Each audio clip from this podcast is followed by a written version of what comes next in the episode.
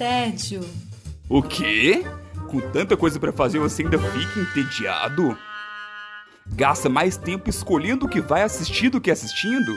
Ah, então vem com a gente. Vai começar agora o Contra o Tédio.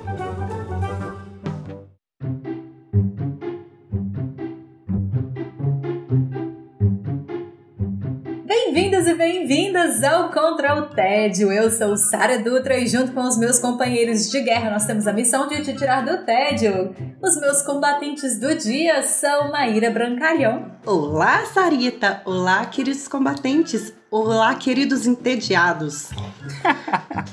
Temos entediados por aí, né, produção? É assim que a gente trabalha.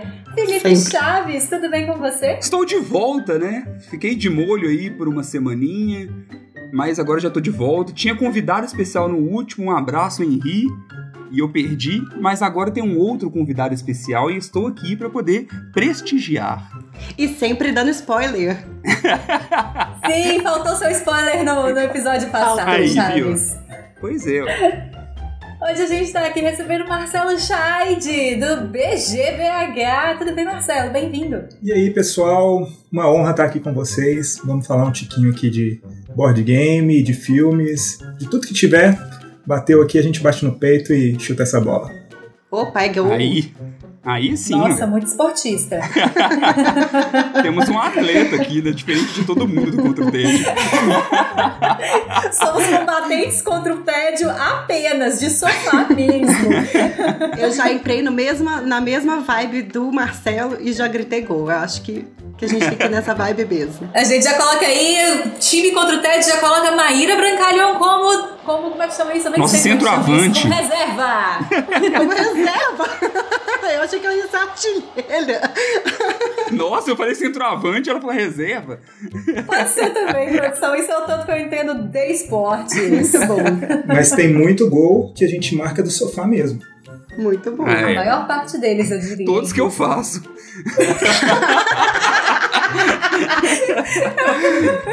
Muito bom. A gente vai começar esse episódio com Maíra. Como é que você está combatendo o seu tédio? Com nascimentos, velórios e fraldas sujas. Opa! Que muita felicidade parece. até que sim, até que estamos falando de um filme que traz felicidade também. Estou combatendo meu tédio com paternidade ou fatherhood, que é um filme que foi lançado pela Netflix neste ano. Por agora, né? Tá, tá fresquinho. Por agora. E já tá no top 7, top alguma coisa. Tá no top 10, acho que tá na posição 6 ou 7 nessa semana. Dos filmes mais vistos na Netflix. E claro que o tema é, ia me interessar. Eu sou uma pessoa que estuda maternidade e aí vem um filme chamado Paternidade. Eu falei, poxa, eu vou ter que assistir esse trem, né, para ver qual é que é. E se trata para mim, ele foi classificado como uma comédia drama. E para mim uma comédia drama meio romântica, que não perde nada para as comédias românticas que eu estou acostumada a ver por aí. É um filme leve e que vale muito a pena ver nesse nesse espírito de, de filme é, de entretenimento leve para a sessão da tarde, talvez, ou de noitinha com a pipoca. Mas se trata de um filme que é com Kevin Hart, que é um comediante, e que tá nesse papel nada comediante, assim, levemente comediante, talvez, nesse filme, mas muito diferente do que ele tá acostumado a fazer. No, nessa história, a esposa dele, eles planejam ter uma filhinha, a esposa dele tem a filhinha, né, numa cesárea de urgência, mas nada muito catastrófico. Só que depois da cesárea, ela falece de embolia pulmonar algumas horas, algum um dia assim depois. Ai, tristeza. Muito triste. E este homem, que é chamado Matthew, ele decide criar a filhinha dele. Naturalmente, a gente espera, né, produção? Naturalmente. Então, naturalmente para o universo feminino, porque nós mulheres fazemos isso há muitos séculos, mas aparentemente isso é uma novidade no mundo masculino, no sentido de que as pessoas o tempo inteiro desacreditam ele de que ele é capaz de criar a filha dele. É, e aí vem essa, essa trama do filme que vem para esse drama, porque é um cara que tá com o seu luto criando um bebê. E o grande trunfo dessa história é que não fica só na parte do bebê, né? De acordar de noite, amamentar, trocar fraldas, apesar de ter várias cenas interessantes, fofinhas dele trocando fraldas e tal. O que, o que é trunfo da história é que metade dela se passa quando a filhinha, que é a Mary, tem cinco anos e ele precisa ensinar para ela valores. Então, a parte mais interessante se passa nessa segunda metade e que a atriz que faz a Mary é super cativante, ela é super expressiva, ela tem muita expressão facial bonitinha e brava e então assim, é uma baita de uma atriz mirim que dá muito prazer de ver. Eu já assisti, eu assisti recentemente Dan, que é uma série bem pesada, bem pesada mesmo. Uhum e ela faz parte do elenco e assim, ela consegue dentro de uma das séries mais pesadas que eu já assisti, ainda assim ela consegue ser essa gracinha, sabe? Que que menina bonitinha que é. E aí, na hora que eu tava Muito. passando e lançou Paternidade, eu vi que era com ela, me deu até vontade de assistir. Não é nem pelo Kevin Hart, é por ela mesmo, porque além dela ser ótima atriz, me deu vontade de ver essa menina em um contexto leve, sabe? Essa menina em um contexto mais legal. Sim, ela consegue roubar o filme, não só a cena. Então, assim, é uma querida. Então, acho que um ponto super positivo desse filme é essa interação dos dois, do Matthew e da Mary. Eles conseguem fazer de um jeito legal. Um ponto negativo do filme, mas que eu acho que vale a pena da gente trazer os pontos negativos também, é que me impressionou o quanto a gente está acostumado a retratar os homens como completos idiotas é o elenco masculino desse filme, principalmente o próprio Matt, dois amigos dele e o chefe dele, eles têm comentários completamente inadequados, idiotas sobre a paternidade. É como se os homens só pensassem em mulheres, sexo, futebol, voltamos na nossa abertura de hoje, pensando na bola lá, e que precisasse da mulher para que a mulher fizesse com que eles se tornassem adultos. E essa, essa crítica é feita levemente em uma, um diálogo no meio do filme que o próprio Matt fala que ele não faz grandes coisas em ser pai, todo mundo elogiando a paternidade dele, e ele fala assim: eu só fui só pai, porque pai ia ser isso. Então, eu esperava um filme, vou fazer homenagem nesse momento, a Silvia Guassaferro chegou a comentar comigo: Olha, será que esse filme não é só pagando pau por um homem ser um pai é, que toda mulher normalmente assume a maternidade, o cara assume, faz o mínimo e a gente vai né, passar pano e aplaudir. Até que não. E esse é um outro trunfo do filme. Eles não ficam é, passando pano para ele ser um bom pai, porque ele não permite, ele em algumas. Ele fala, oh, eu só sou um pai ordinário. É, mas o quanto a gente tem, para mostrar um pai comum, a gente tem que colocar os homens solteiros como completos idiotas. E aí isso me, me assusta e me leva a querer saber a opinião das pessoas sobre isso, porque assistam, people, e venham me contar o que, que vocês acharam disso. Sabe aquele besterol americano que o cara tem que ser um, um babaca? Não sei, eu acho que a gente. Produtores de plantão, roteiristas de plantão que me escutam agora Talvez eu queira ver um filme em que os homens sejam pais nessa paternidade que é da nossa geração presente e que eles não precisam ser uma grande descoberta da roda, sabe? É, eu gostaria de ver isso, algo um pouco mais, mais natural, talvez, mas de qualquer forma, o filme é leve, é uma comédia, é uma comédia romântica, tem um pouquinho de drama, ele vale a pena o entretenimento, mas ele tem as minhas ressalvas. Quando você fala da dificuldade de trazer uma figura de, de pai que seja um, uma pessoa normal, né? Que, que você precisa infantilizar os homens que não são pais para que esse pai seja colocado como uma figura normal. Eu lembro muito daquela ideia de que é difícil você achar um homem sendo tratado como um adulto funcional, né? Na verdade, que é a capacidade de lavar louça, a capacidade de limpar a casa, a capacidade de colocar uma roupa para lavar. Sim. E é, é, simplesmente atividades de um adulto funcional, que deveria todo mundo fazer. Mas quando um homem faz, um homem adulto faz, é, muitas vezes é colocado como, nossa, mas ele ajuda a mulher dentro de casa. Nossa, mas ele é uma pessoa incrível. Eu queria saber o que, que essa galera faz só morando sozinha, sabe? É o tipo da coisa assim, homem adulto não pode morar sozinho. Porque não consegue ser um adulto funcional. É essa imagem que se passa, sabe? Eu esperava mais disso no filme, mas o que eu vi foi que, assim, não colocaram ele só como adulto funcional, assim, é, é como assim, eles não aplaudiram o adulto funcional que o Kevin Hart se tornou. Uhum.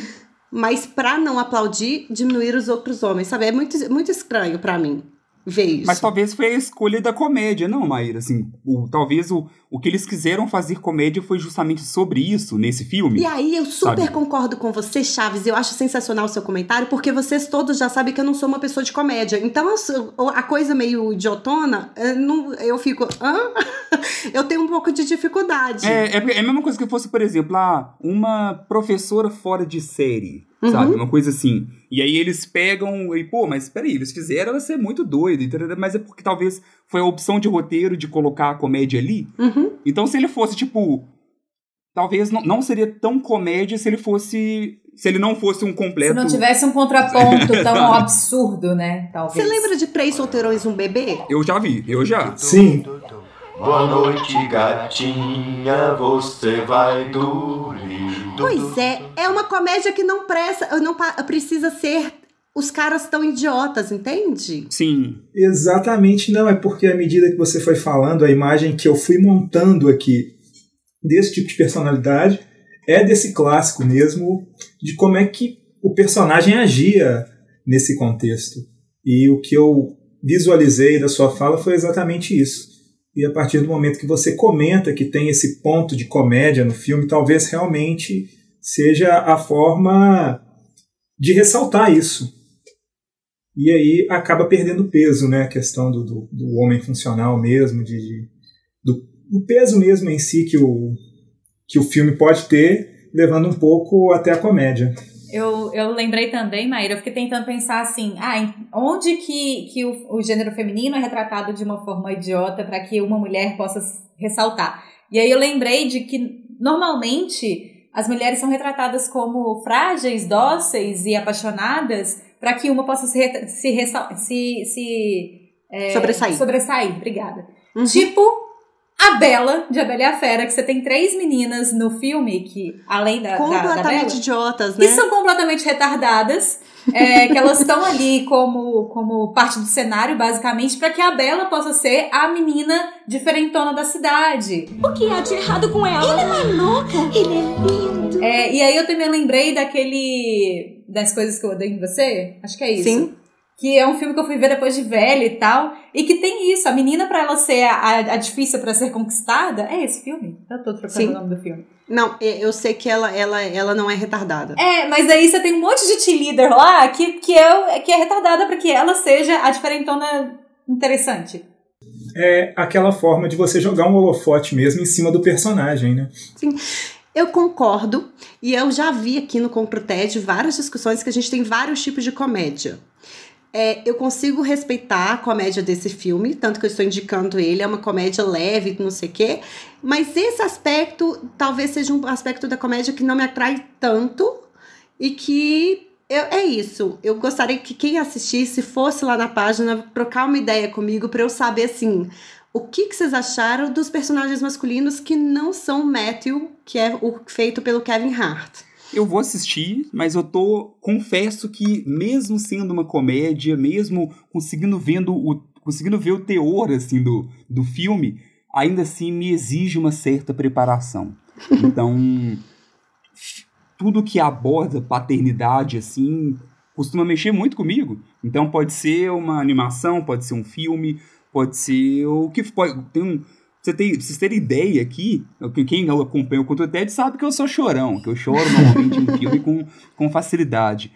Eu assisti no cinema Gigantes de Aço, que Sim. é o filme onde o Hugh, o Hugh Jackman ele treina o filho dele. Ele treina, não, eles são treinadores de robôs Robô. que lutam boxe. Uhum. E aí é sobre isso, e com isso ele vai se reaproximando do filho. Você tá doido, eu chorei até no cinema. Chorou. ok. Sabe? E é um filme de ação, bobo. Ai, que bonitinho, Sabe? Mas Chaves. bobo. Então é porque aí é- é- te- entra a questão de eu ter um filho, entra a questão de eu ter tido um pai ausente. Então, tem, vem as duas coisas que, Uhum, que, que se complementam ali, é, e que, e que acabam pesando mais. Então, por isso que, assim, eu vi e falei, hum, legal, quero ver, mas deixa, tem, tem que ter o um momento, tem que ter o um momento. Não vou te deixar enganado. Existe drama e principalmente quando você, o, o Matthew, tem que é, expressar valores para ela, que talvez ele não consiga. Ele tem várias decisões para tomar. E aí tem drama sim neste, neste filme que é uma comédia dramática, assim, por assim dizer. O filme é, é inspirado em um livro que chama Dois Beijos para Mary, uma memória de perda e amor. Existe todo uma, um simbolismo sobre os dois beijos que é muito bonitinho de ver. Então, assim, temos sim a parte mais afetiva, mais sentimental. Vai com os lencinhos do lado, vai com a pipoca com lencinho, porque vale a pena é, dar aquela choradinha de leve. O meu foi só olhinhos cheios de água, mas pode ser que você chore um pouquinho mais do que eu. Então vale a pena você ir um pouco mais preparado sim. Eu não vou te enganar, não. Tem drama nesse negócio. Maíra, lembra então pra gente qual que é o nome do filme e onde que assiste? É, o nome do filme é Paternidade ou Fatherhood na Netflix. Muito bem, a gente segue com as nossas indicações do episódio. Felipe Chaves, a gente não tá falando de chorar agora, ou tá? Como é que você tá combatendo seu tédio? Então, estou combatendo meu tédio assistindo um anime nonsense, psicodélico, violento e bizarro. Então a gente não vai chorar. Não vamos mesmo. Espero que não.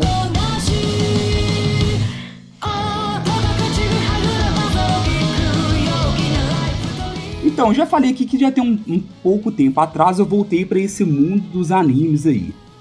E aí um que me chamou a atenção muito ali pela estética também, ali na Netflix, e que finalmente eu assisti esse ano foi Dororedoro, que é um anime bizarro, mas incrível. Então, para mostrar o, porquê um pouco desse bizarro, do porquê que ele é diferente, pega só a premissa, pega, pega a visão, olha o que, que- do que, que se trata.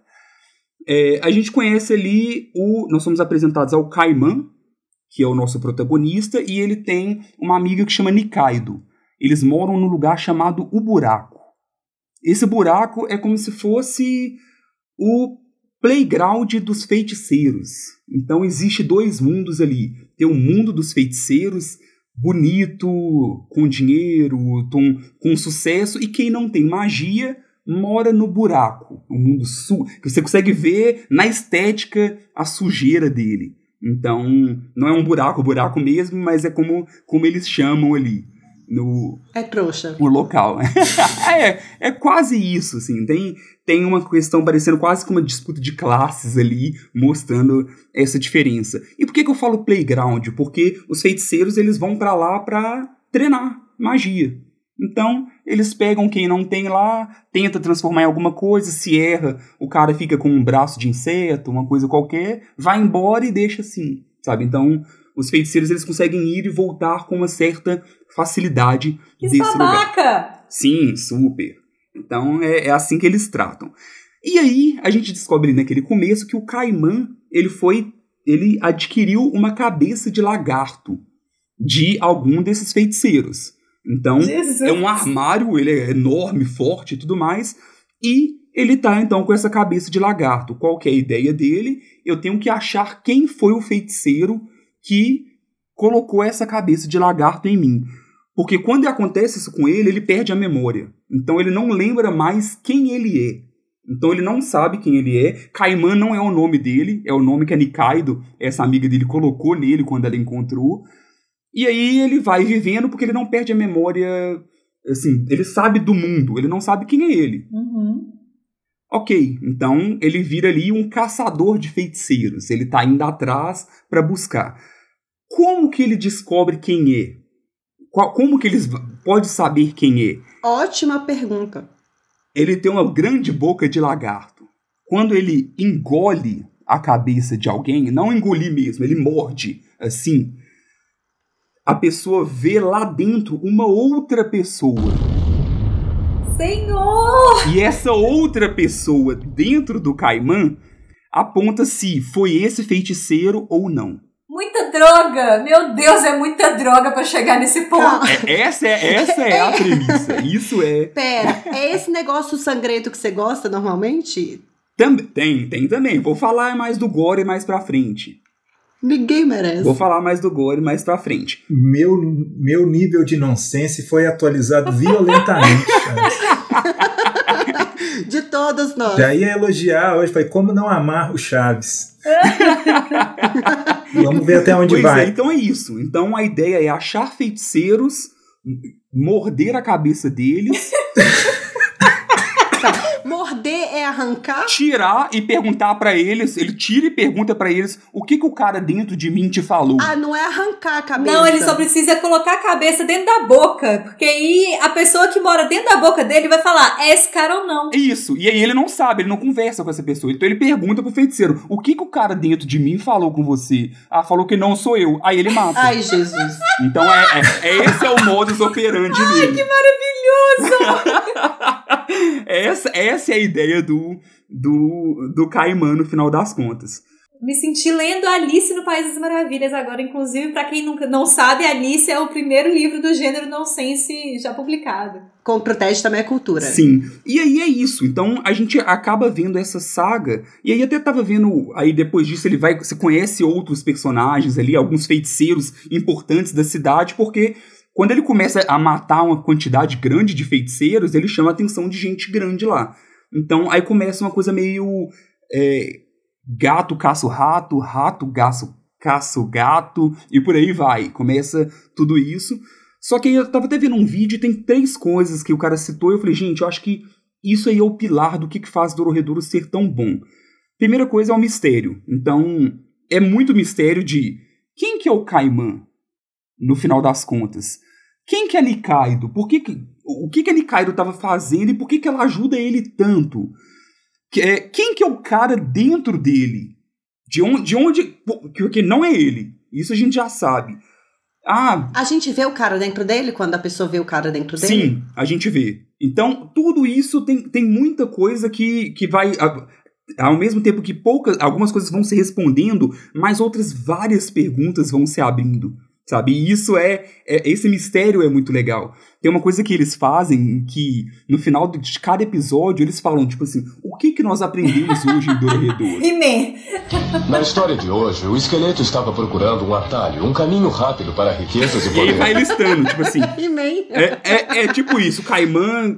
Só que não só lista a questão do mistério, mas lista algumas outras coisas também. Gente, eu tô chocada, Chaves. Eu tô chocada. Então falei de três coisas: mistério, atmosfera e cotidiano. Então já falei do mistério, ainda tem esses dois itens. Esse negócio no final do episódio é tipo o Mestre dos Magos, e aí fala uma listinha pra te confundir, você nunca vai saber do que, que você tá achando. É, na verdade, até que não. É, eles falam algumas coisas, porque, igual eu falei, atmosfera e cotidiano, fala algumas coisas de cotidiano também. Tipo assim, Caimã adora guiosa. Sabe? É uma das coisas que a gente aprendeu no episódio, mas se isso vai resolver, não. Não. te confunde só. E aí sempre fala o que que nós vamos aprender no próximo episódio está envolto no caos, sabe? E aí começa o próximo episódio. Então tem essa pegada muito legal, como eu disse, mistério, atmosfera cotidiano, atmosfera. É, no episódio de Sombras e Ossos que a Silvia indicou, ela falou sobre o quanto é interessante que é, você cai de paraquedas em um mundo, não tem um personagem para te guiar nesse mundo. Dororedoro é muito isso. Então também assim, por mais que o Caimã não lembra quem ele é, mas ele, ele sabe como funciona o mundo. E eles te jogam, assim, total de paraquedas. Então tem hora que você simplesmente tem que aceitar, tipo, é, a- lá é assim que funciona, sabe, as coisas. Porque é, você vai aprendendo o mundo vendo na marra, vendo como ele fun funciona. Não sei, só sei que foi assim. Exatamente. Então, ah, não, aqui é assim que funciona e pronto. E, só que ao mesmo tempo é instigante ver como funciona, porque as coisas não fazem sentido no, no nosso mundo, na vida real, mas naquela mitologia as coisas conversam entre si. Elas fazem sentido. E o terceiro ponto é o cotidiano, que é o, é o pra mim é o mais sensacional, é que a- além disso tudo, tem o grande mistério do, do Caimã. Ok. Mas não, não, não é simplesmente isso o anime. Ele em cada dia você vê muito de coisas simples. Então, por exemplo, a, Nikaido, ela cozinha, ela tem um restaurante. Então, tem uma parte que você vê ela indo comprar carne. Tem uma parte que você vê, com frequência você vê o Caimã indo comer, porque ele gosta muito de gyoza, é a comida favorita dele. Ah, você vê isso, isso e aquilo. Um, tem os vilões vão dar um baile, você vai ver a prova de roupa dos vilões antes de ir. Então tem muitos pequenos detalhezinhos que, que te faz até mesmo aproximar dos personagens. Então é, é um anime muito diferente, mas que é, é sensacional. Chaves, pelo amor de Deus, quanto tempo tem os episódios para saber onde é que eu vou colocar isso na minha lista? então, é psicodelia pura, igual a, a Natane começou a assistir, e aí ela estranhou um pouco, falou, gente, isso é muito maluco, Felipe. E aí no final ela já estava empolgadíssima, porque os personagens são muito legais, apesar disso tudo. É 18 anos, então ele tem uma violência enorme, mas não é. Por incrível. É esquisito falar isso, mas não é uma violência desconfortável. Sabe? Não é uma violência desconfortável de se, de se assistir, assim. Então ele tem uma, a sua dose ali de gore, mas que tipo assim, nossa, que isso, caramba, mas ok, sabe? É tudo muito colorido, é tudo muito feito da forma deles, diferentona lá. É, é, o, é o jeito de violência de anime que a gente já conhece. É, mais, mais pesado, bem mais pesado. Sim, né? Porque anime para criança, anime para adulto. Mas a lógica, assim, da violência do anime, que não é, é tripas voando, ou é? É, é tripas voando, mas não é pra, tipo assim, mas pra é você, light. é, não, mas que não é para você encerrar e falar assim, meu Deus, que louco, que pi-". Aham. Não, é isso e aí depois o pessoal tá conversando e tipo, igual tem uma, uma dupla de vilões que me lembra um pouco de Pulp Fiction assim, porque eles banalizam tanto a dupla, eles banalizam tanto a, a- o dia de trabalho ali, que enquanto eles estão fazendo as coisas, eles estão pensando, tipo assim, não, a gente podia aproveitar e pá, que a gente tá aqui e passar naquele restaurante que a gente gosta e que. É, E comprar um quarteirão? e é, e é isso, e é isso que pega, sabe, no final das contas. Não é tanto o choque da violência em si. O resto da história é tão, tão, tão nonsense, faz você ficar tão fora da casinha que as tripas voando são de menos. É basicamente isso que ele É, e falou. meio que conversa com todo, com todo o restante da estética. Sabe? Dessa estética e essa forma diferente. Então tá na Netflix, lançou em 2020. Não, eu não sei, não confirmaram ainda a segunda temporada, mas ele, ele teve uma. Foi muito bem recebido. O mangá já acabou, então não é nada que vai durar muitas temporadas. Sim, a gente espera. Uhum. Sim, e são 12 episódios. Então, vale a pena Uh, conferir.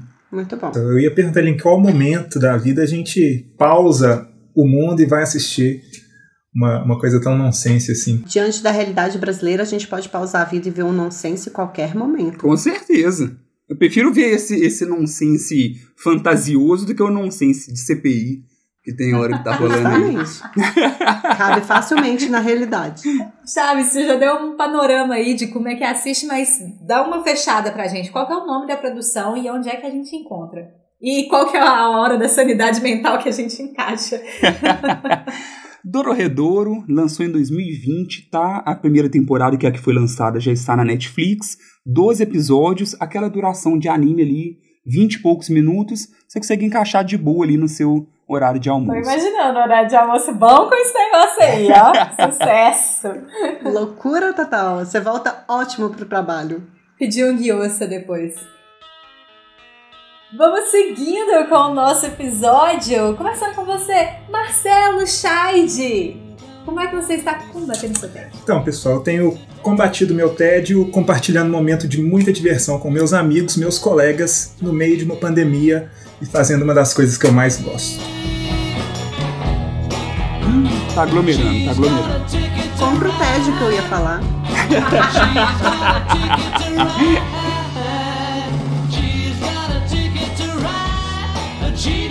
É isso mesmo, mas é um lugar que a gente pode, né? São as jogatinas online. É o board game online, uma oportunidade ótima aí de quem não tá saindo ainda, não tá reunindo com os amigos e tem a possibilidade de passar esse momento com essas pessoas que a gente tanto gosta. Saudades board game. Saudades board game. E aí eu vou vir hoje com o BGA, Quem ainda não conhece, uma ótima oportunidade, uma ótima plataforma de board game online, onde atualmente possui mais de 400 jogos e não custa nada.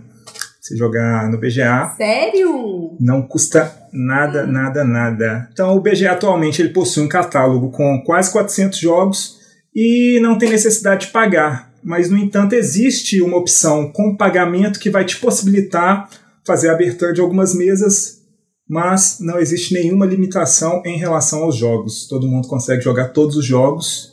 No entanto, a abertura de algumas mesas tem que ter alguma pessoa que consegue fazer essa abertura. E o BGA, essa plataforma, ela tem ajudado muitas pessoas na pandemia é, a lidar com questão de ansiedade. O, o board game é uma ferramenta que, que vem ajudado muitas pessoas. E eu já conhecia o BGA antes mesmo da pandemia, nunca tinha dado muita atenção. Eu acho que o board game em si é aquela coisa que você gosta de reunir os amigos ali em O torno físico, de uma mesa. né? Pegar as pecinhas bonitinhas. Compartilhar exatamente aquele, aquele momento ali único. Então eu já conhecia o BGA, mas nunca tinha dado tanta atenção. E com a pandemia, é, eu revisitei o BGA com a opção de utilizar um Discord, de usar alguma ferramenta de áudio e jogar com pessoas conhecidas, que é também uma coisa que eu não fazia quando eu conhecia a plataforma. Então é uma possibilidade única assim da gente reunir as pessoas que a gente gosta. O jogo em si, ele pode ser um pano de fundo.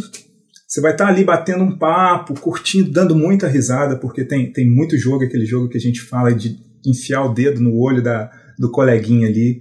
Ele está disponível lá. Aquele jogo que você sabe, nem sabe se você continua amigo depois dele. Exatamente, aquele que desfaz amizade, desfaz casamento, tem de tudo. Inclusive, tem um que eu indico lá, que é um de um vulcão. É, eu esqueci o nome do jogo, gente, mas colocar vulcão na busca lá, vocês vão achar. Que a, a, a, a ideia do jogo é você levar a lava do vulcão até a civilização do coleguinha. Que isso, que Então, você joga isso, é ótimo, é uma coisa Sensacional. sensacional. Aí Você vai recolhendo as peças, as, os tiles né, do Você vai jogo. eliminando o seu melhor amigo. E esse já deu confusão na nossa turminha de amizade aqui, porque você vai fazendo o caminhozinho da lava e do nada você pode inverter esse caminho e pegar uma pessoa que não está nem imaginando. E você faz essas alianças, né? Vamos em cima de fulano, vamos em cima de ciclano, e do nada você leva em cima do, do coleguinha ali. E eu já tive algumas dificuldades de relacionamento aí, porque as pessoas são muito competitivas. Consigo imaginar perfeitamente essa situação, Marcelo. Não é? Então é, é uma. É quase a sensação da mesa mesmo. Aí a dica é a utilização do Discord ou de qualquer plataforma de diálogo que você consiga ter também esse, esse bate-papo com as pessoas que estão jogando. Convida uma pessoa conhecida, convida seu amigo e vai jogar. E além desse, desse, desse jogo do vulcão, quem já conhece minimamente de board game, tem diversos clássicos de board game que, que estão lá e diversos jogos assim que se você teve o mínimo contato com board game você já ouviu falar. E se você está começando no board game, alguém vai, vai te indicar esses jogos, que é o caso de um Carcassonne, um Sushigo, um Puerto Rico, Stone Age. São diversos jogos. Poxa, você já tá colocando Porto Rico nessa lista, senhor. Não, mas aí tem caso e caso. A gente vai começar no mais leve, a pessoa tendo o mínimo de entendimento, a gente já consegue jogar um Puerto Rico, por que não? Vai evoluindo. Mas. É, mas tem, tem todo, todo tipo de jogo, né? Do mais complexo, que a gente chama da complexidade mais baixa, complexidade mais alta, até os de diversão mesmo, igual esse exemplo que eu dei. Party games, muitas vezes a galera chama desse jeito, né? Exatamente, os party games, que a gente tem essa divisão aí de party game, family game. Então tem inclusive isso, tem jogo todos os gostos, todo tipo. Quem quer fazer uma coisa mais cabeçuda que eles chamam, né, que é queimar a cabeça mesmo jogando, até o mais leve que é o de dar risada. Eu acho sensacional a ideia de colocar o board game como plano de, pano de fundo para esse encontro de amigos. Já, a gente faz isso, fazia presencialmente há uns tempos atrás, mas nesse sentido da pandemia, de estar todo mundo distante, e às vezes ficar aqui na câmera, um olhando para a cara do outro, perde um pouco, né? Só que vocês têm alguma atividade para fazer e, e eu chamo amigavelmente o Discord de discórdia. esse ainda utilizando uma discórdia, dá, eu acho que dá um rock bom, dá para você fazer um entretenimento bem bacana com, com as pessoas, e igual você falou assim, ah, a gente que tá mais ansioso, mais isolado, mais sozinho, passa um tempo que a gente nem vê. Eu, pelo menos, quando a gente joga board game, de repente passaram quatro horas e a gente, tipo, what? O quê? Eu acabei de sentar aqui, como assim? Pois é, atualmente com a, com a flexibilidade aí, com a vacina, algumas pessoas já estão até saindo um pouco mais. Mas eu comentei também que o BGA no ano passado, num momento assim mais pesado da pandemia mesmo, onde todo mundo estava realmente isolado, foi uma coisa assim que ajudou muito a minha cabeça, ajudou muita gente a justamente a ter esse contato mesmo, porque a gente sentiu, né? Tá todo mundo sentindo muita falta de ter contato uhum. com as uhum. pessoas que a gente gosta. Inclusive, eu estou falando aqui nesse momento do BGA, mas não é uma plataforma exclusiva. Eu comentei antes mesmo de iniciar aqui da plataforma que tem o Codenames. Então, o Codenames, quem quer ter essa, essa união, essa diversão com os amigos aí, o Codenames é um ótimo jogo, é uma ótima pedida assim, simples, simples, simples. Se uma pessoa sabe jogar, em dois minutos ela explica como que é o jogo e eu dou certeza absoluta, assim, que são, são momentos, assim, de muita diversão e muita risada. E eu, eu não entendi, Marcelo, o Codenames está no BGA ou está em outra plataforma? O Codenames é um site específico ah. do Codenames que atualmente você já pode jogar no Google lá, Codenames Online. É, ele vai estar tá no topo porque é uma plataforma só de codenames. Dica dentro da dica. O BGA já é uma plataforma com cerca, quase 500 jogos. E o Codenames é uma, é uma plataforma única só do Codenames. E, se eu não me engano, do Codenames você não tem nem que fazer registro nem nada. Você coloca seu nome e joga. Oh, que legal. É, lembrando ainda que já tivemos indicação de Codenames no Contra o Tédio.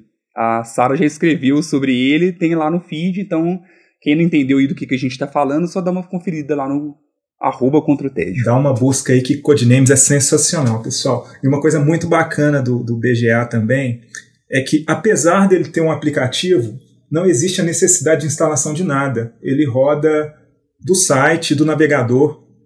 Se você quiser, do navegador do celular também, se você tiver no celular. Ele tem a opção de você baixar o aplicativo, mas se você não quer baixar nada, não quer ocupar espaço no celular, você pode ir no site e jogar pelo navegador. É, Marcelo, uma coisa que eu acho que pode facilitar a vida de algumas pessoas na hora de fazer busca é o que significa BGA? BGA é Board Game Arena, pessoal. Arena, muito bem, porque às vezes a sigla pode significar outra coisa em algum outro lugar. Né? É, exatamente, a gente está acostumado com a sigla, né? Mas inclusive eu falo muito isso porque eu utilizo o tempo todo aqui o teclado e o Google. BGA também, se a pessoa digitar BGA, eu fiz o teste antes da gente começar aqui, vai ser o topo da busca lá, vai ser o o site que vai sair. Eu me aventurei algumas vezes pelo, pelo BGA, uma vez foi jogando inclusive contra o Marcelo, então, e de, até mesmo para aprender a ver como é que funciona ali. E depois eu participei de um campeonato, depois o, o Marcelo vai fazer o, o jabá dele aí, mas foi de um campeonato que, que ele organizou. E assim, uma das coisas que mais me chamou a atenção é que ok, é, é, legal os componentes, é legal a gente mexer, pegar nas cartas, isso tudo é muito bom, mas tem coisa que o BGA consegue agilizar bastante. Sabe? Então aquele, aquele setup de jogo, de montar a mesa, algumas vezes a gente tem que calcular coisa demais. Então, por exemplo, ah não, eu quero fazer tal jogada é, e aí a pessoa pode fazer errado jogando, sabe? O, o BGA ele acaba limitando para você errar menos, porque ele não permite que faça. Sabe? Então vamos supor. Nossa, isso é ótimo. Exatamente. Ah, não, você tá com. Quer, eu quero comprar essa carta, tá, mas você tá fazendo isso errado, ele não deixa você comprar. Então ele meio que já faz alguns cálculos automáticos ali que até agiliza muito. Então tem partida de jogo que pode demorar 40 minutos normais, mas jogando lá pelo BGA com essas automatizações, é, dura metade do tempo.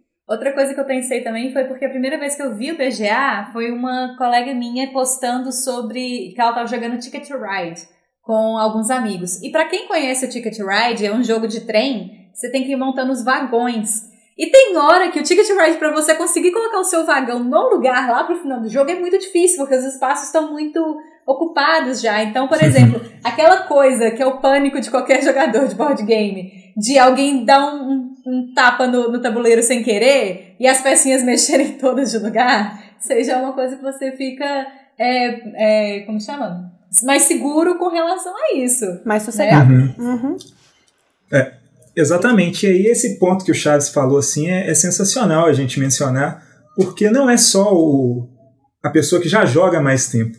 O BGA ele vai impossibilitar que você jogue de forma errada, que é a questão da plataforma mesmo.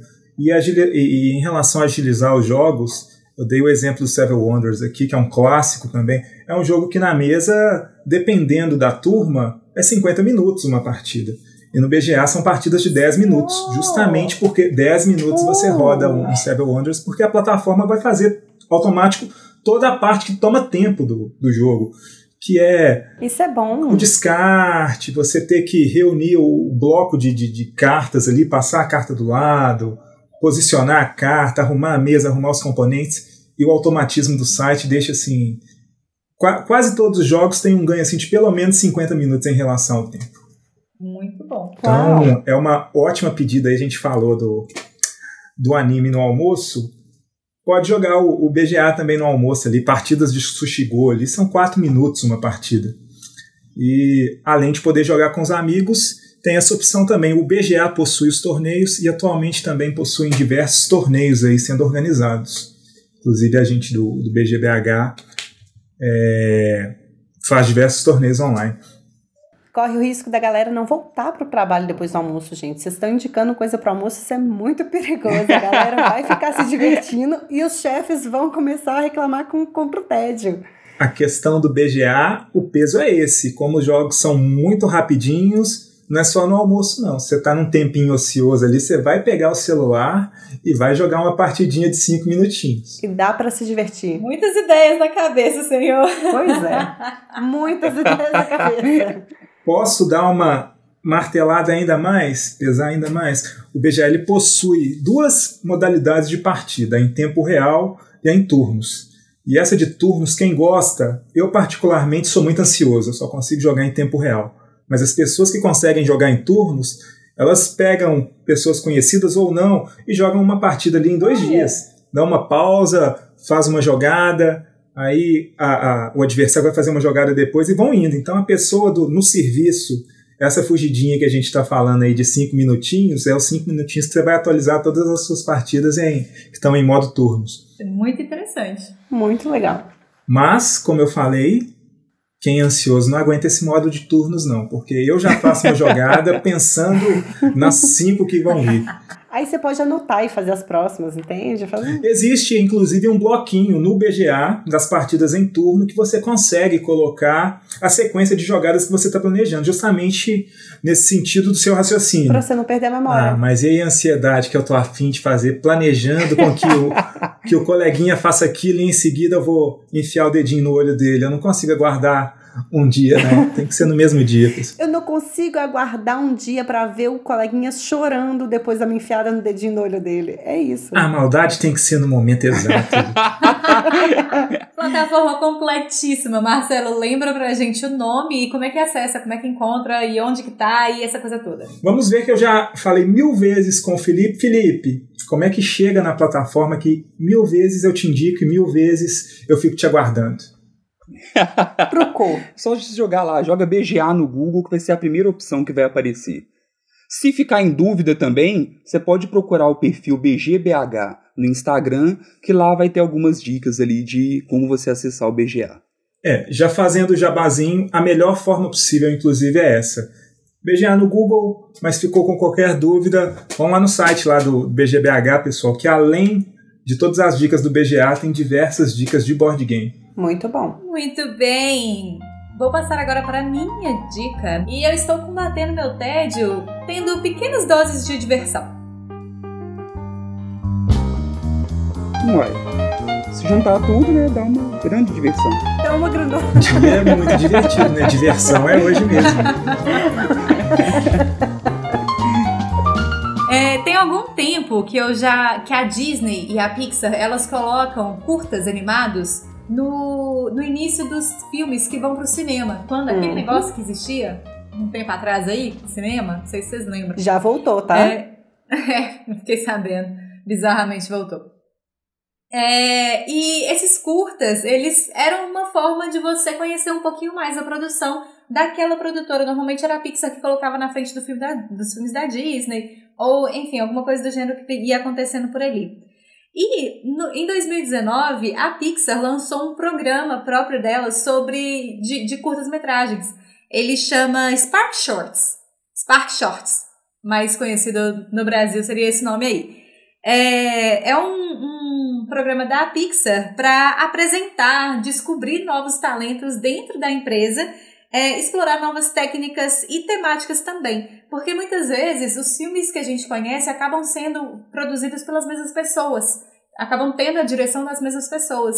Então, o Spark Shorts ele é uma forma que a Pixar encontrou de dar espaço para os seus próprios artistas fazerem suas próprias produções. Eu, recentemente, eu indiquei aqui no podcast duas produções da, da, de animação que os seus diretores eles já tinham algum trabalho relevante em curtas, que foi o Família Mitchell, a Revolta das Máquinas, e o Luca, que ele estava lá, já tinha, o diretor já tinha produzido La Luna. Então, conhecer curtas é uma ótima forma de você conhecer diretores que estão por vir, diretores que vão em algum momento, que podem em algum momento é, produzir alguma grande, é, algum grande longa que você vai se encantar também. É, dentro desse, desse programa da Pixar tem uma coisa muito interessante que é uma exigência que a Pixar fez. Que os curtas eles tinham que ter a ver com a vida dos próprios diretores, de quem estava produzindo aquele, aquele curta. Então, todos os curtas que fazem parte desse programa, Spark Shorts, eles têm algum detalhezinho ali que puxa para a vida pessoal de quem está criando o, o curta. Eles são produzidos de forma independente, mais ou menos ali, porque eles, o, os produtores, eles têm um orçamento bastante limitado e eles têm seis meses para criar esse curta. Então, dá para. É, não é uma coisa assim que eles podem ficar muito tempo viajando na maionese do que, é que pode fazer. E uma coisa legal também que acontece é a mistura de equipes, porque às vezes uma equipe está dentro de um filme, uma equipe está dentro do outro, e elas não vão se encontrar, né? Mas nesses curtas, as equipes podem se encontrar, podem se achar por ali. Muito democrático, né? Esse programa deles. Sim, eu achei muito legal, porque é, sabe aqueles programas de empresas grandes que é, te oferecem. É, é, ah, vamos fazer uma, um campeonato dentro da empresa para descobrir quem uhum. vai fazer a próxima coisa que vai fazer a empresa ganhar muito dinheiro. Essa lógica aí, mais ou menos, só que voltada ali para dentro do, dos curtas que acabam sendo uma produção também. Mas como é, situação de oportunidade também, né? Sim. Assim, tudo bem, a Pixar vai ficar mais rica porque eles fizeram os curtas, mas as oportunidades para essas pessoas, né? E para essas equipes, quando se mistura, eu tenho a impressão que pode sair algo novo, alguma coisa mais interessante, né? Do que as equipes que só trabalham sempre da mesma forma. Exatamente. É, e a gente acaba conseguindo até mesmo ver um pouco mais dessas pessoas, uhum. né? Que estão por por trás dessas Sim. produções, porque antigamente não, não tinha tanto isso, né? Falava é a Disney é a Disney, Sim. sabe? É, é tal, é não. E agora não, não agora cara, né? vai, você vai ter, vai tendo uhum. nome, então você fala, ah, não, esse aí é o mesmo Daquele que fez lá. tal e uhum. tal produção, que fez esse curta que eu adoro. Então eu acho isso legal, sabe? É uma forma até mesmo de, de reconhecimento, né? Eu não sei o que vocês acham, mas eu particularmente acho os curtas muito subestimados, assim, porque para mim, é uma das formas de entretenimento mais interessantes é, de eu procurar isso no YouTube. Eu procuro e procuro curtas para atendimento com criança. Então, assim, é, quem nunca, quem é terapeuta e nunca passou hair para uma criança assistir, ou La Luna, é, que é sobre identidade, né, dentro de uma família. Poxa, tem muitos curtas, principalmente da Pixar, que faz isso com maestria, que são para mim, maravilhosos, emocionantes e que ainda me servem como material para trabalhar uma porção de valores e coisas assim num período, nos minutinhos curtinhos mesmo, que, que é possível você fazer alguma coisa bem legal com aquilo. Então eu, eu amei essa, essa dica sua. Os curtas da Pixar eles já são bem famosos, tanto uhum. que a, a Pixar há muitos anos lança box de DVD só com eu curta. Eu tenho um DVD com curtas da Pixar. Eu sou essa pessoa que eu não tenho mais o aparelho que roda DVD, mas o meu computador não roda DVD, mas eu tenho o DVD da Pixar. Tá?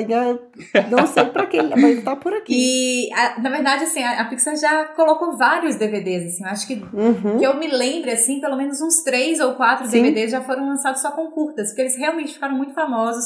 Eles são usados muito em, em reuniões com pais, em reunião com psicólogos. Já vi muita gente falando que passou o, o- tem um curta, por exemplo, que chama Cloud, é, Cloud Day, que Uhum. em português chama Dia Nublado, alguma coisa do gênero Sim. que ele é muito passado assim pra paz e tudo mais. E enfim, a Pixar realmente é muito famosa pelos curtas que ela faz.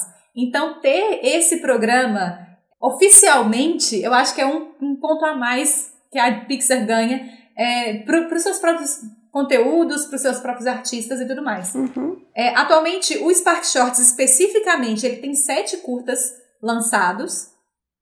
E uma coisa muito legal é que todos eles estão no YouTube. Ai, super vou lá. Então, quando você entra no, no, no site, no, na página da Pixar no YouTube, no canal da Pixar no YouTube, você não tem uma playlist, isso é uma coisa. Pixar, presta atenção. Não existe uma playlist específica chamada Spark Shorts.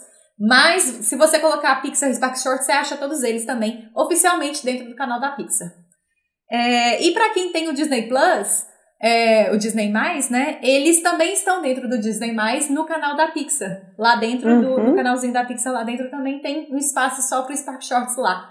Que você consegue é, encontrar todos os curtas e eu vou deixar algumas sugestões aqui que são alguns dos meus preferidos desses sete. Por exemplo, o Flutuar, é relação de pais com filhos e tem um Nossa, amorzinho Sim. demais. muito detalhe. Eu não vou ficar falando demais sobre eles, não. Tem um que é, que inclusive quem me indicou foi o Chaves, que ele chama Segredos Mágicos em português, em inglês ele chama Out, que é sobre um casal homossexual.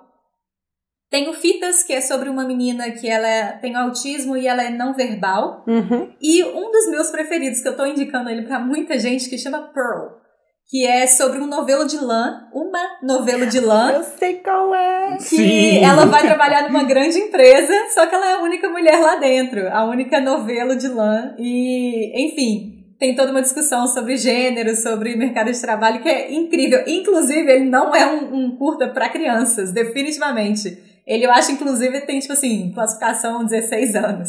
Uhum. Então, a, a Spark Shorts, ela também tá nesse lugar, assim, de fazer curtas tão fora da caixinha que eles têm classificação bem mais alta em alguns momentos. Sensacional. E qual que é a média de tempo desses curtas? Cinco minutos? Ou seja, o episódio de hoje a gente está acabando com o intervalo de almoço de todo mundo. Sabia que você ia falar isso, Marcelo. É o horário de almoço, já entendi. Gente, tem o horário de almoço, tem o lanchinho da tarde, tem aquele momento ali de, de reflexão pra você conseguir voltar pro, pro trabalho. Quando você toma café da manhã. Sim. A vantagem do que é rapidinho é que não tem desculpa, né? A gente pega, faz ali, consome e cada vez quer consumir mais, porque realmente, de fato, é muito bacana. Exatamente. E uma coisa que eu achei mais legal, que eu vou dar uma dica dupla aqui, é porque em 2000 e- no ano passado, esse, o, o Spark Shorts ele é de 2019, e a Disney, a própria Disney também lançou seu próprio espaço para que seus artistas produzam seus próprios curtas. E no Disney Plus, ele se chama Pane Elétrica. Eu odeio esse nome, porque em inglês ele chama Short Circuit. E pra mim ele chama curto-circuito. Pane Elétrica é um péssimo nome. Ele devia chamar curto-circuito. Técnico demais. Quem foi que não pensou em curto-circuito na hora de produzir, né? Gente, curto-circuito não é pane elétrica, mas oficialmente o nome é pane elétrica. E aí, o, o, o, o elétrica, ele tá lá dentro do Disney Plus, ele tem lá dentro da caixinha da Disney, ele tem um espaço só pra ele. Eles são, atualmente, ele tem 14 curtas lá dentro. Uh, bastante. Eu tenho a impressão de que eles estão alimentando essa, essas, esses curtas, esse canal do Pane Elétrica. E alguns dos meus preferidos do Pane Elétrica que aí já são os artistas da Disney, que dá pra você ver nos curtas, dá pra você ver perfeitamente a diferença entre os artistas da Pixar e da Disney. Alguns deles são a Luna de Intercâmbio, que é uma menina que vai fazer intercâmbio para outro planeta. É, tem um que chama Ciclos, Corrida, que fala sobre vidas corridas. E tem um que chama Pega, que é o mais recente que tá lá, que eu achei muito fofura, que foi um dos últimos que eu assisti, inclusive. Então, assim, muito material de curta, como a Maíra comentou, curta normalmente ele é muito subvalorizado e ele devia ser mais valorizado. Ele tem até categoria no Oscar produção. Então, assim, Com certeza. Gente, valorizem os curtas. Tem até curtas sendo, que eu já indiquei lá no, no, na página do Contra o Tédio, que ganhou o Oscar, inclusive. Procurem curtas. É uma ótima forma de diversão. É rápido. Normalmente você descobre coisas lindas dentro Uhum. de curtas e serve para mil e uma coisas. É, Você falando, ainda mais agora sendo tão acessível, né? Eu acho que o principal é isso. Eu lembrei, você comentando de que a Pixar já faz isso há um bom tempo. Uhum. Eu lembrei de Gary's Game. Aham. um dos primeiros que apareceram. Sim, Que era o do velhinho que joga xadrez sozinho. sim. Que, Contra ele mesmo. é, que se não me falha a memória, é no- era na fita de vida de inseto. Acho que sim. Então, assim, Isso, era- Sim. É, ou seja, sei lá, 1997, 98, não sei. Já tem muito tempo e a forma de assistir era quem alguém, sei lá, um amigo meu tinha a fita de vida de inseto e às vezes eu, eu colocava só pra poder ver o curta, não era algo tão fácil de Uhum. acessar, igual hoje a gente tem a facilidade de Uhum. estar disponível gratuitamente no YouTube. Então, não, vale a pena demais ver. Então, gente, nada de braçada. Aproveita e assiste os curta tudo e vem contar pra gente também. Sim, e dê dicas também, né? Falem com a gente quais são os curtas que vocês estão descobrindo Ah, por aí. pois é. Porque eu acho que curta também tem muito disso. Muitos deles você a gente descobre. Então, é, Uhum. eles aparecem pra gente por algum motivo ou outro. Vale muito a pena investir em curtas. Então fica a dica por aí. Spark Shorts da Pixar e Pane Elétrica da Disney. O da Disney tá, ele é mais difícil de achar no YouTube, mas às vezes você encontra também. E o da Pixar você acha com muita facilidade no YouTube e também no Disney Plus. A gente encerra esse episódio com o convidado especial Felipe Chaves. Como é que tá aí de agradecimentos finais? Pois é, no episódio anterior eu não estava aqui, mas foi citada a amiga da Sara que a, a Sara até homenageou ali, que lembra muito dela quando fala da. Quando teve a indicação de Radioactive, né, Maíra? Isso. Então, de, da grande vencedora do Nobel, a Sara falou: Poxa, mas tem uma amiga que é super inteligente assim, e, e, e que ouve o Contra o Tédio. E tanto ela ouve que ela ouviu essa menção da Sara e já comentou lá. Inclusive, depois a Fernanda comentou também que muitas das dicas que ela dá pra Sara de entretenimento acabam aparecendo aqui no Contra o Tédio. Então, daqui a pouco, Fernanda, vem que combater o tédio com a gente. Vem também direto da fonte dar algumas dicas também. Vamos organizar os fuso horário aí, Fê. Já tentei ficar amiga. Eu sei que a agenda deve ser muito cheia nessas viagens de trem, né? Mas ainda assim, quem sabe? Fica aí o convite. Muito É bom. isso aí. Marcelo Scheid, muito obrigada pela sua presença. Faça o seu jabá, fala sobre sua página, o que é BGBH. Exatamente, pessoal. Uma honra estar aqui com vocês, compartilhando desse ótimo tempo. E aí, deixar o convite, todo mundo que está escutando aqui, gosta de board game ou está começando nesse mundo. Quem não conhece também, venha conhecer o board game, que é sensacional. Conhece lá nossa página, que é bgbh.com.br. A gente também está no Insta com boardgamebh, que é uma ótima ferramenta aí de conhecer mesmo. A gente dá dicas de jogos, as informações, faz torneio online, tem sorteio, ajuda na aquisição daquele jogo se você tem dúvida do seu perfil. Inclusive na página do BGBH lá tem indicação do WhatsApp que o pessoal tá batendo papo.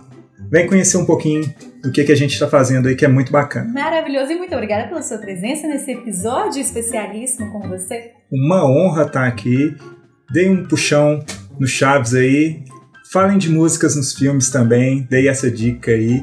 Venham acompanhando. Vamos fazer um um, especial, um especial. especial de não, bom. músicas falam, né? Mas um especial porque tem filmes sensacionais, mas alguns filmes a música deles é tão sensacional quanto o filme. Fica aí essa E sugestão. às vezes a música é até melhor do que o filme. Guarda mais do que o filme, né? A música fica e o filme a gente nem sabe falar dele. Exatamente. Muito boa sugestão. Felipe Chaves, muito obrigada pela presença. Até mais ver. Eu que agradeço, muito bom estar de volta. Eu fico uma semana fora, já sinto uma grande falta de estar gravando aqui. Marcelo, muito obrigado. É, o Marcelo mencionou de sorteio, eu já participei de alguns lá e já até ganhei, hein? Então É sorteio de verdade. é, é sorteio de verdade. Fala Tô aqui mesmo. pra, pra testar, meu jogaço tá ali na sala. Então a sala, o, o perfil do BGBH é muito legal, todos ali que o conglomerado de perfis ali que o Marcelo administra, recomendo todos eles. E as portas do Contra o TED estão abertas. Gostei da ideia do especial, a gente vai, vai desenvolvendo aí, vai pra lista. E aí pode deixar que quando realmente for acontecer, a gente lembra de você. Maravilhoso. Maíra Brancalhão, muito obrigada pela presença aqui hoje com a gente. Obrigada você, Sara. Obrigado, Marcelo, pela companhia. Chaves. E eu já vou aproveitar para dar um spoiler que estarei de volta semana que vem, trazendo um time. Já que a gente começou falando de futebol, eu termino falando que o time tá vindo aí. Semana que vem tem o episódio 55 com especial. E aí a gente volta pra gente saber mais Se sobre essa história. Beijo. Ai, ai, ai. Olha só, só deu o gostinho, não revelou nada. É, não vou nem contar o que, que é. Ouça o próximo também, fiquem por aí. Me acompanhem que vocês merendam no recreio. Eu sou a Sara Dutra, eu vou ficando por aqui. Um beijo e tchau. É, Chaves, então, assim, você já deu uma- um panorama aí do, do. Gente, eu não tenho maturidade pra ter uma cadeira de rodinha que gira. Eu já tava lá na janela conversando com vocês.